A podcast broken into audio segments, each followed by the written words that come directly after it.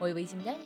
Всем привет! Меня зовут Амина Мерсакиева, я ученый и научный популяризатор. И это подкаст «Белка стрелка», подкаст о науке и жизни ученых. В этом подкасте мы самым простым языком рассказываем о науке, которая есть сейчас здесь и вокруг нас. И мы стараемся показать, насколько она эта самая наука принадлежит вам, нашим слушателям, так же, как она принадлежит всем ученым и всем политикам и всем-всем-всем. Наука, она делается на ваши деньги, ради вас и для вас. И вы являетесь ее главными бенефициарами. Поэтому будет круто, если вы проникнетесь нашим подкастом и поймете, что наука это не занудно, наука это классно, она делает вашу жизнь безопаснее, проще и дешевле. Да, это очень важный аргумент, мне кажется. Итак, подкаст «Белка и стрелка» с января 2023 года является частью лейбла Talk. Поэтому, если вы заинтересованы в рекламе в нашем подкасте, обращайтесь по имейлу, который указан внизу в инфобоксе. Мы будем рады прорекламировать что-то умное, классное, интересное. В общем,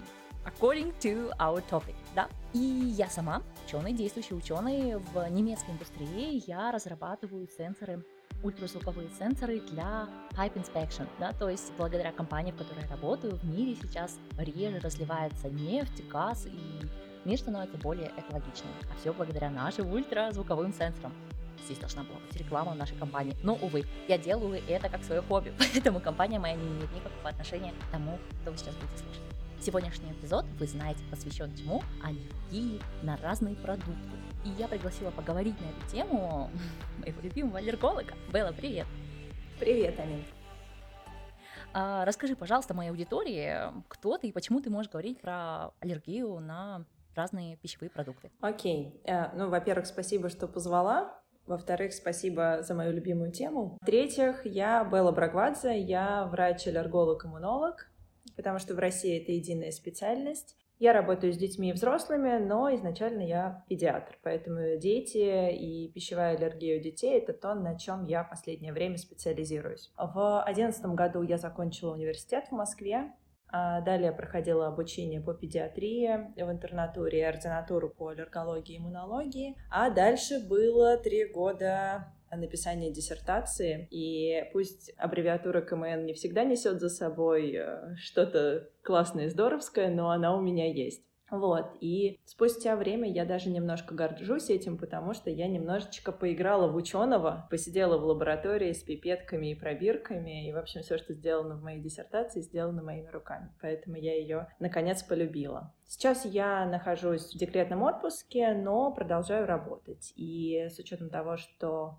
очные консультации проводить сложно при наличии двух маленьких детей, то продолжаю вести своих пациентов в онлайн-формате вот, и работать в клинике Док-Дети. Ну и, естественно, блог — это мое хобби, а, которое переросло в более крупную просветительскую деятельность и позволяет людям получать достоверную, актуальную а, информацию об аллергии и иммунитете.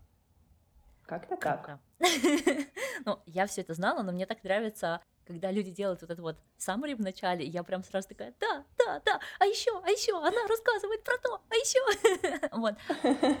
Я сразу, пока ты представлялась, подумала о вещах, которые я узнала именно про аллергию, да, а, пищевую, которые узнала именно от тебя. Раньше я думала, что большинство аллергий, они вот как бы есть и все, то они врожденные, и что человек, uh-huh. вот он заработал аллергию, и он с ней живет. Но от тебя, от тебя я узнала, что многие реакции на продукты это на самом деле не аллергия, а что-то такое временное, что ли, или я не знаю, как правильно объяснить. Я делала это коряво, объясни, пожалуйста, нормально. Все ли аллергии пищевые, какие-то такие железобетонные, и правда ли они вот прям аллергии? Нет, на самом деле не все, и вообще, в принципе, все, что мы в обиходе называем аллергией, почти всегда не аллергия. У нас, к сожалению, нет статистики по истинным аллергическим заболеваниям, именно я говорю о пищевой аллергии по всему миру, но разные страны дают цифры на самом деле небольшие, из разряда 2% населения. При этом, если мы задумаемся, то мы примерно, я не знаю, раз в месяц, обсуждая с кем-нибудь, говорим, да, у него аллергия на это, а он вот это не ест, у него аллергия. Ну так не может быть. То есть статистика нам дает маленькую цифру, а повседневно в жизни мы постоянно говорим о пищевой аллергии. И, к сожалению, даже среди коллег, которые не являются аллергологами, есть путаница. И вот это вот слово аллергия, пищевая аллергия, диета, ограничения, вот это все очень активно используется не по назначению. Если кратко, я постараюсь объяснить. Существует истинная аллергия. Это вот когда есть иммунный механизм, и в результате этого иммунного механизма развивается неадекватная реакция на совершенно безобидный белок, попадающий к нам, пищевой белок. Следовательно, э, вот, этот, вот эти реакции, они тоже могут быть разные. Как иммунные механизмы разные, так и реакции эти разные. Вот эта истинная аллергия, она чтобы усложнить нам задачу, она тоже имеет разделение по механизму действия, по этиологическим этим факторам. То есть есть э, истинная аллергия первых лет жизни, есть перекрестная аллергия у пациентов с цветениями и так далее. И вот эта вся аллергия, это все иммунное. Есть псевдоаллергия, то есть мы разделяем сначала на иммунные механизмы и псевдо. Псевдоаллергия – это из разряда непереносимости организма каких-то определенных химических веществ, которые могут быть в медикаментах, в пищевых продуктах. И чаще эта реакция, она дозозависимая. А, например, это может быть реакция на кофеин. У человека начинает болеть живот, случается какой-то спазм и, например, диарея. И он говорит, у меня аллергия на кофе. Ну, допустим, аллергии на кофе у него нет, но у него есть реакция на кофеин.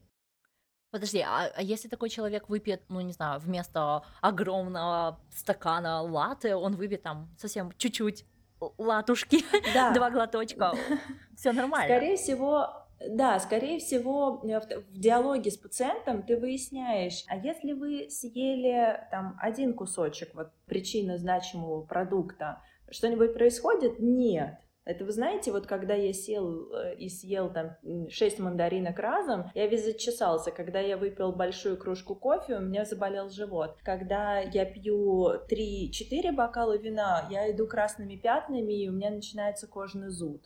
Три-четыре бокала а... вина тут сами по себе проблема, мне кажется. Да-да-да. А если это а, пол бокала вина, то со мной ничего не происходит. И вот такие вот истории позволяют нам отделить псевдоаллергическую историю от истинной аллергической. Псевдоаллергия, она на что-то, что есть в компоненте продукта повышающая уровень гистамина, а гистамин как раз тот медиатор, который позволяет нам краснеть, формирует отек, формирует зуд и как те симптомы, которые чисто внешне и субъективно для пациента аллергия. Наличие псевдоаллергии на самом деле не так сильно качество жизни пациента нарушает потому что это дозозависимая история. А вот все, что истинно аллергические, они не зависят от дозы. И, к сожалению, есть продукты, которые крайне опасны в плане развития жизнеугрожающих состояний, и даже следовые количества этого продукта могут привести к фатальным каким-то последствиям. А поэтому для врача задача очень четкая — отличить, что это за механизм и что это за реакция.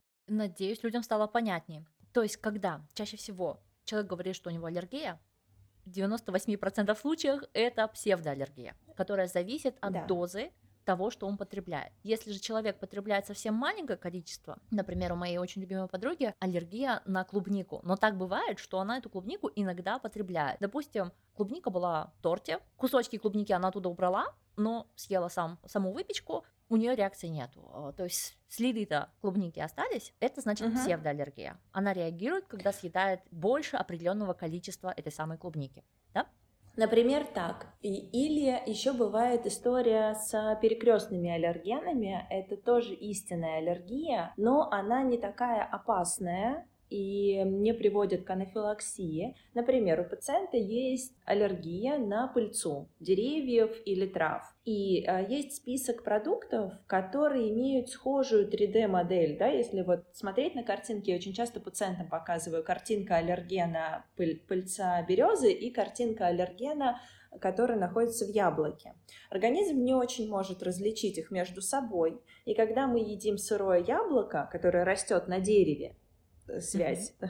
да, березы дерево и яблони тоже дерево. Вот. А наш организм фактически воспринимает это так, как будто мы пыльцу березы едим и развивает истинную аллергическую реакцию. Но эти реакции, они чаще всего не тяжелые и не, не дают вообще никаких симптомов, если этот продукт был термически обработан или если этого продукта было совсем чуть-чуть, или у него была счищена кожица, или он, это свежесорванное яблоко. То есть там все зависит от концентрации аллергена в этом яблоке. Если это яблоко зимой определенного сорта, купленное в супермаркете, которое полгода до этого хранилось, скорее всего, реакция у пациента будет. Если летом он поехал к бабушке в деревню, сорвал это с дерева, протер и укусил, и реакции нет, то это тоже вполне объяснимо, потому что свежесорванное яблочко не имеет такого большого количества аллергена в своем составе. Вот, это тоже истинная аллергия. И она вроде бы как и не дозозависимая, но она не тяжелая и имеет свои нюансы, поэтому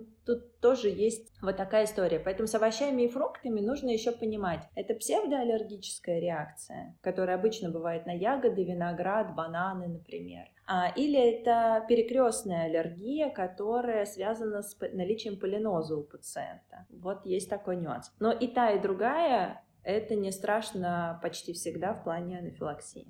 Ну, для большинства моих слушателей, думаю, самые важные аллергии, а аллергии, кто сейчас прослушал, не зная, что я сделала большие кавычки, услышьте их еще раз. Аллергии на глютен и лактозу. Эти два аллергена, которые действительно могут вызывать серьезные последствия, демонизированы в наши последние 10-15 лет так, что, ух, мне кажется, жиры так не были в 80-х демонизированы, как глютен сегодня. Давай поговорим вот про отдельно сначала про глютен и потом отдельно про uh-huh. лактозу. А, про глютен. Я знаю, что большинство людей, которые по какой-то причине отказываются от глютена, не являются носителями аллергии, вот э, зависимости, вот этой, ой, зависимости, говорю, э, реакции на сам глютен. То есть это больше маркетинговая вещь. Скажи, пожалуйста, Конечно. как много людей действительно реагируют на глютен, как это выражается, и может ли это, например, развиться с годами? Сейчас хотела вспомнить циферку. Нет статистики по аллергии именно на глютен, есть статистика по цифра на пшеницу, но я боюсь, что я сейчас скажу тебе неправильную цифру. Но, в общем, из этих двух процентов, мне кажется, это порядка там 20 или что- что-то вот такое, не, не больше, потому что э, чаще всего это молоко все же. Вот. А с глютеном история такая. Э, понятно, что почти всегда это маркетинговая история, что я сейчас вас оздоровлю, вы не ешьте все с глютеном, глютеном, а вот вам миллион безглютеновых продуктов, классно, они дороже, покупайте, наслаждайтесь, а еще я вам пропишу много БАДов, заменителей, и вы будете счастливы. То есть это все про бизнес, не про медицину. Глютен. Есть два направления иммунных реакций, которые э, приводят к заболеванию. А первая иммунная реакция, которая не является аллергией, но является иммунной реакцией, это целиакия. Это то заболевание, которое фактически непереносимость глютена Связанная с тем, что организм воспринимает глютен как чужеродный объект и развивается воспаление, которое затрагивает желудочно-кишечный тракт в первую очередь, и потом несет уже такие системные проявления у детей, помимо, то есть там боли в животе, изменения стула и так далее, у них могут быть какие-то дефициты формироваться, дефициты веса, микроэлементов и так далее. Так сказать, чтобы целиакия протекала переносимость глютена была, а пациента глобально ничего не беспокоило, особенно со стороны желудочно-кишечного тракта, это невозможно. То есть пациент приходит с совершенно конкретными, серьезными жалобами, и у него выявляется э, вот эта история, да, на него определяются антитела, при необходимости ему делают биопсию и подтверждают этот диагноз. Есть второе направление с глютеном, это истинно аллергические реакции. Вот тут история чаще про детей первых лет жизни, которые к школьному возрасту обычно даже после двух лет, эту аллергию перерастают. То есть они постепенно первый год жизни. А все, что связано с пшеницей и глютеном, вызывает у них истинно аллергические реакции, которые могут проявляться как угодно. Это могут быть крапивницы, это могут быть отеки, это может быть боль в животе с рвотой и диареей, то есть весь спектр аллергических симптомов в зависимости от механизма. Но с течением времени постепенно ребенок до 80-90% по разным данным детей формирует толерантность к этому продукту и во взрослом возрасте спокойно уже едят круассан и никаких симптомов на себе не испытывают. Поэтому это очень-очень маленькое количество пациентов, которые имеют истинную реакцию на глютен. И это не про то, что у меня синяки под глазами, я не выспалась, я чувствую усталость, какая, какой-то один прыщик у меня там, не знаю, на левой ягодице. Да, вот, вот из разряда хоть что-нибудь притянуть и сказать, вы знаете, у вас непереносимость глютена, откажитесь от всего, покупайте много новых макарошек другого состава. Вот. Это не про это. Это серьезные заболевания, которые не протекают бессимптомно. Угу.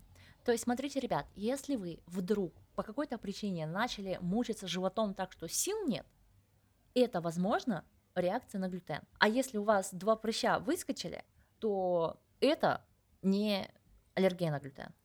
Если у вас усталость, то это у вас проблема с образом жизни, а не с глютеном. Глютен выражается в конкретных симптомах в желудочно-кишечном тракте. Не бывает аллергии без э, диареи и боли в желудке. Понятно? Понятно! Сказала я за вас, ну надеюсь, потому что я на это очень надеюсь, что вам реально понятно. Угу.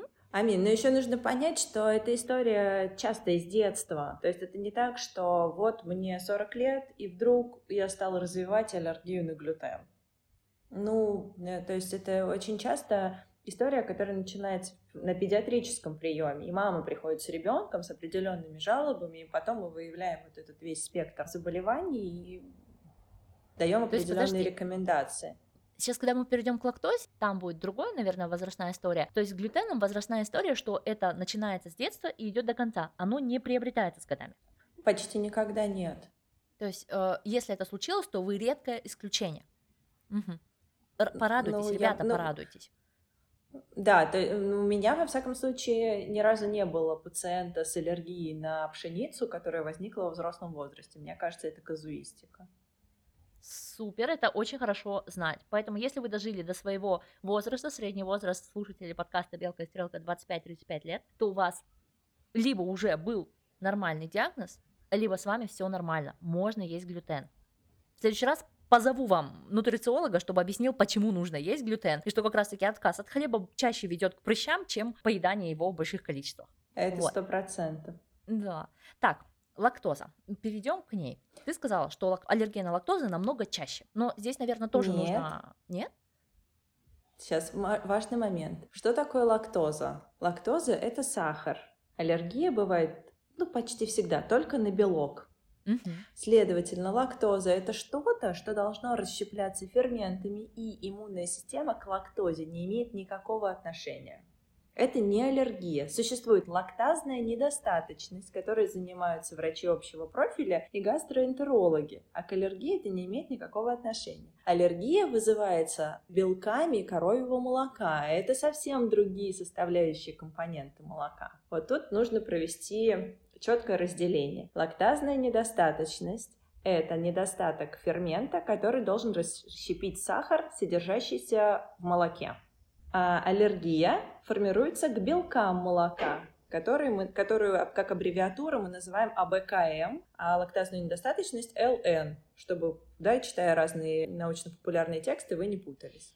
Два совершенно разных заболевания которые в голове у людей э, просто Абсолютно, смешались в одну большую да. кашу. Да, да, к сожалению, у некоторых коллег тоже, потому что, например, у пациента симптомы аллергии, ему ставят диагноз аллергию к белкам коровьего молока и назначают фермент, расщепляющий сахар. И ты думаешь, Пока. что происходит? Интересно. Вот. Да, значит, что касается лактазной недостаточности, она бывает генетически обусловленная, и тогда это могут быть взрослые люди, у которых вдруг во взрослом возрасте а, манифестировало заболевание лактазной недостаточности, и они испытывают на себе симптомы непереносимости, то есть из разряда я выпил стакан молока, и все в скором времени побежал в определенные места, потому что заболел живот, потому что есть позывы и так далее. У некоторых из пациентов отмечают, что определенные формы молочных продуктов они переносят или определенное количество молочных продуктов они переносят, но когда это большой объем или это цельное молоко, им не хватает фермента, чтобы его переварить, и у них возникают симптомы со стороны желудочно-кишечного тракта и, в общем, э, все последствия.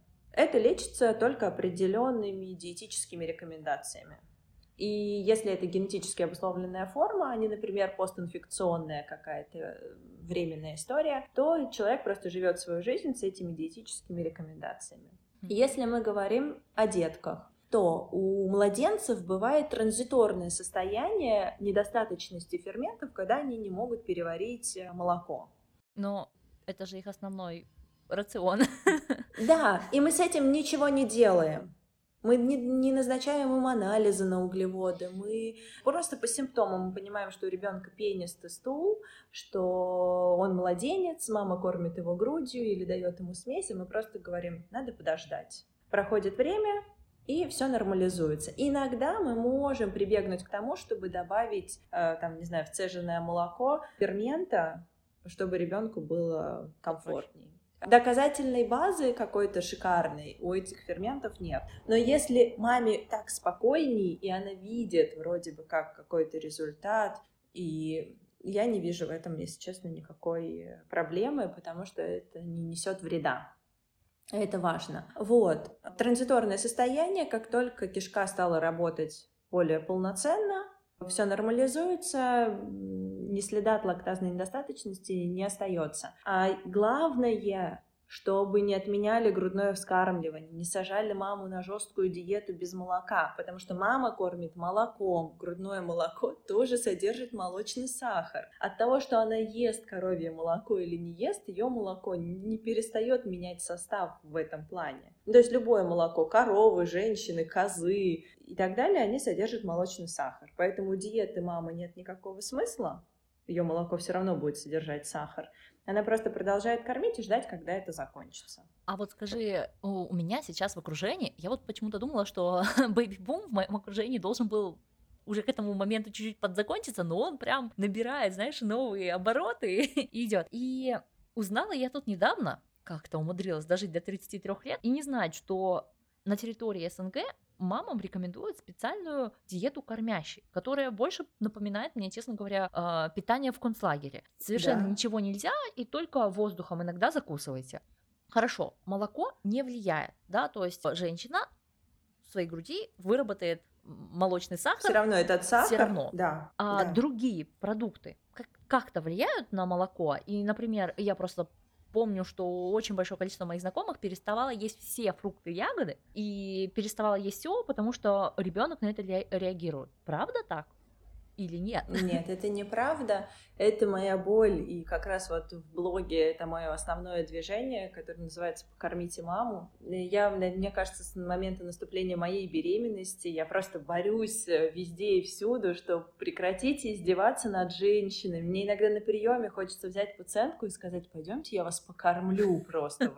Вот, честно. Э, э, быть мамой младенца сложно, он плачет, он не спит, он не может сказать, что его беспокоит, ты к нему адаптируешься, ты не знаешь еще этого человека, да, ты пытаешься э, подстроить себя, плюс там ты можешь себя не очень хорошо чувствовать после родов. И тут тебе говорят, что, дорогая, а где твой пищевой дневник? Какой пищевой дневник ты думаешь, а я вообще Четыре дня не спала. Чистила? Я четыре дня не да, какала. Да. В конце концов. Да, да. Какой, какой пищевой дневник? О чем вы говорите? Вот. И каждый прыщик, э, каждый э, там не такого оттеночка стул всем окружением, включая и педиатров, сваливается на маму, что «а что ты ела?»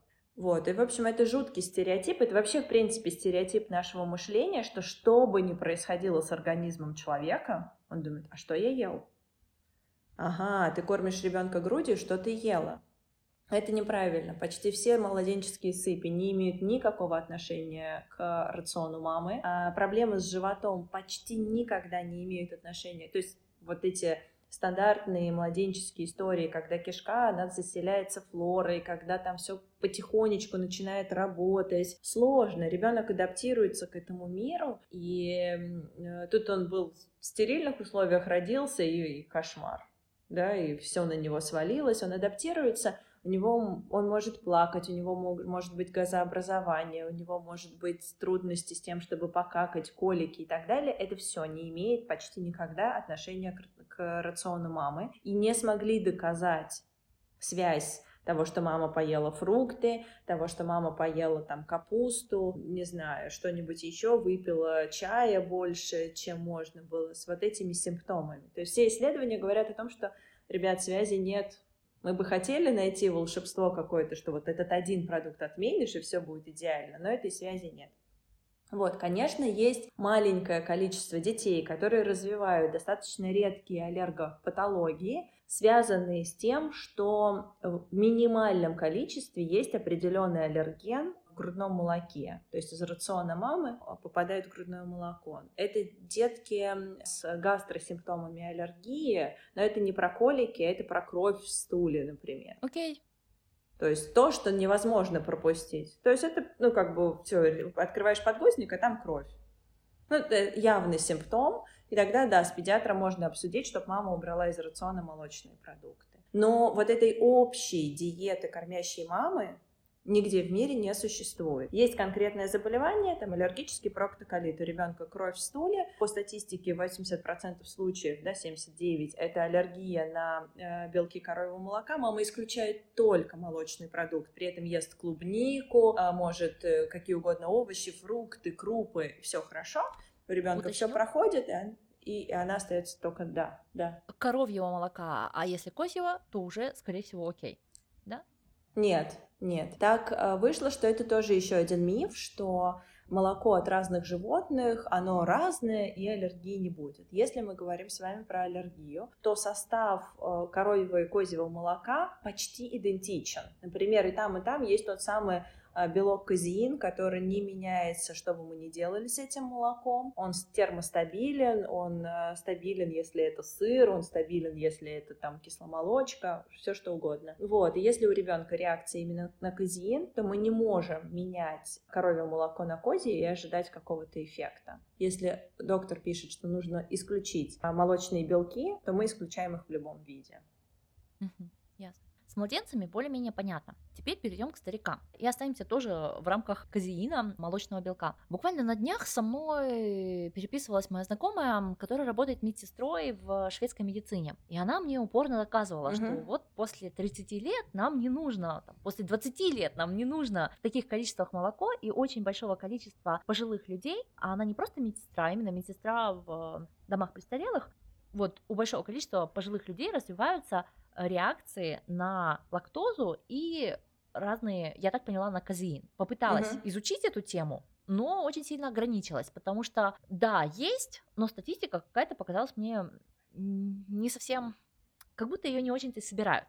Как будто нет никому mm дела а, на то, что старички реагируют на молоко плохо. Я совершенно не согласна с тем, что вот закончил, вырос, тебе больше не нужно такого большого количества энергии, и поэтому прекрати питаться молочными продуктами. Это негуманно к животным, это э, излишки к твоему питанию. Я просто нахожу это взрывающий мозг э, как-то совершенно неадекватным. Но люди uh-huh. в медицине очень часто начинают давить. Опять же, там, у тебя прыщи, исключи молочку. У тебя старческие проблемы с ЖКТ, исключи молочку. Молочка это вообще такой любимый бич всего. Расскажи, пожалуйста, как с возрастом появляются вот эти вот аллергии и реакции на молочку? С возрастом аллергии на молочные белки, но ну, фактически они не появляются. То же самое, как с пшеницей. То есть есть основные аллергены, которые характерны для детского возраста, и есть часть людей, которые эту аллергию не перерастут, очень маленькая часть, и тогда это будет сопровождать их всю жизнь.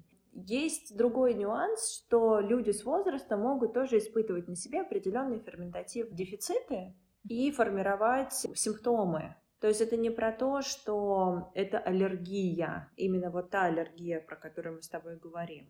Нет, это скорее про историю работы желудочно-кишечного тракта, нюансы, какие-то сопутствующие заболевания, которые могут сделать так, что человек хуже переносит определенные объемы молочных продуктов, например, именно, это, как мы говорили с лактазной недостаточностью, да, что пациент не может выпить стакан молока, но при этом съесть йогурт он может. И тут нужно подходить индивидуально. Один старик и другой старик — это два разных старика. Один человек, да, в, пожил, в пожилом возрасте, имея сопутствующие заболевания или имея склонность к лактазной недостаточности, с возрастом развил эти симптомы и про себя четко знает, я не пью цельное молоко, мне от него плохо. И это не равно, что все люди этого возраста должны придерживаться этих правил. Другой человек может сказать, слушайте, все здорово, я каждое утро съедаю большую чашку мацони, запиваю это кефиром, и вообще это мой, мой рецепт долголетия.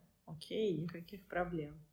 Не должно быть вот этого стереотипа, что вся беда э, там в молоке. Очень удобно, конечно, наверное, спихнуть э, всю историю на один какой-то продукт и сказать, что он виноват во всем на свете. Да вообще удобно это во всех смыслах, да, не только типа мне, у меня болит ЖКТ, и поэтому я отказываюсь от молочки. Но хочется сказать, что типа вот в мире пьют молоко, поэтому так много дураков, да. Вот удобно же, да. удобно. Конечно, Вопрос не в том, что конечно. люди не хотят что-то делать, или когда это результат действий или же отказа от действий разных людей. Хочется сказать, это молоко. Это молоко, все, прекращаем его пить, боремся с молоком, с молочной индустрией, и жизнь становится прекрасной. Это очень удобно во всех смыслах. Типа, я не поступил на магистратуру, потому что молочку пью. Все, это сыр. Вчерашний сыр не дал мне нормально сегодня провести, а, там, не знаю, интервью или еще что-то. В общем, удобный ответ, но не сработает, ребят, не сработает. Не сработает. Вот. Точно. Перейдем еще вот э, под такой под конец. Кормите маму, ребят, это очень важно. Большинство аллергий это не аллергия, это псевдоаллергии и временные реакции наверное, хочется спро- спросить такой, знаешь, вопрос более бытовой. Вот мы будем людям тысячу раз объяснять, что истинных аллергий мало, то все пятое, десятое, да, что, скорее всего, у вас это не, не аллергия. Как людям не, я не знаю, не демонизировать аллергены и не уходить вот в этот страх, что у меня на все аллергия, я буду жить в коробочке, в домике, и вот мне так хорошо. Это же какая-то более психологическая, наверное, штука, чем, чем действительно аллергическая. Вот. Но угу. мне кажется, только врач-аллерголог может вправить людям мозги такой теме. Да, ты права. Поэтому мой прием длится час, и я не люблю, когда я работаю меньше с одним пациентом, потому что это очень часто про поговорить. Во-первых, нужно тщательно собрать анамнез, потому что, ну вот даже сейчас вкратце я сказала, что гастросимптомы бывают при псевдоаллергии, при истинной аллергии, бывает вот такое, а бывает вот такое, и доза, и... То есть мне нужно проговорить все вот эти ситуации, которые человек связывает. Я вот съел, а потом со мной было, вот, а через сколько часов было, потому что для каждой реакции есть определенные временные промежутки. Значит, выяснить картину, и если понимать, что нет, это неправда, это не аллергия, постараться еще и человека убедить. И, к сожалению, в рамках приема или в рамках ведения пациента мне не всегда удается это сделать самостоятельно, там сказать, поверьте мне, да, вся ответственность на вас, доктор. Да, вся ответственность на мне. Давайте попробуем дать ребенку клубничку одну. Давайте половинку. Если все окей, завтра дадим целую. Потому что мне очень хочется, чтобы мама ела сама и кормила детей. Это важно.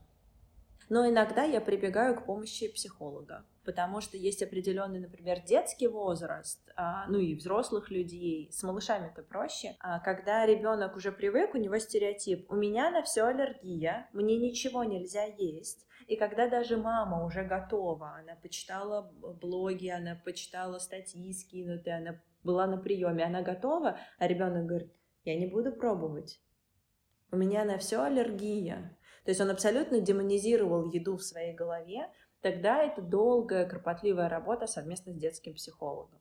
То есть, во-первых, нужно, чтобы я ему стала другом ребенку, и мама могла говорить, Белла разрешила, давай съедим, сфоткаемся и отправим ей фотку, как мы едим клубничку, класс, вот, а, и потом и работа психолога параллельно.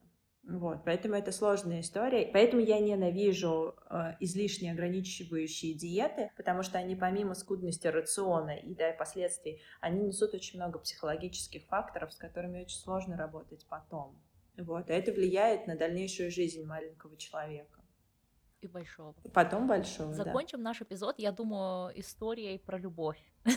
Потому что у меня есть большая любовь. И есть у меня к этой любви псевдоаллергия теперь после эпизода я знаю, как это называется. Проявляется она очень редко и проявляется очень неприятно. Я просто лежу пластом с температурой, с болями во всем ЖКТ и не только ЖКТ. Болят просто суставы каждого пальчика. Вот до такой степени доходит. Прям ломит все тело. Но просто сильно-сильно люблю этот продукт.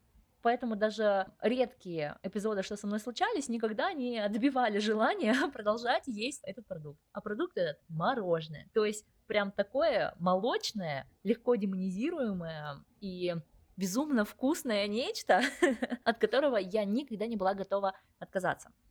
И, конечно, каждый из вас знает истории про друзей, братьев, сестер, дядюшек, тетушек, которые имели аллергию на апельсины, мандарины, клубнику, а потом однажды пришли домой, а там стоял ящик, и они съели и вылечили свою аллергию. Поэтому Конечно. любовь вкусной, хорошей, разнообразной еде, она может помочь перебороть э, вот эту вот как бы и фобию, и аллергию, особенно если это не истинная аллергия, а псевдоаллергия или же какая-то временная реакция.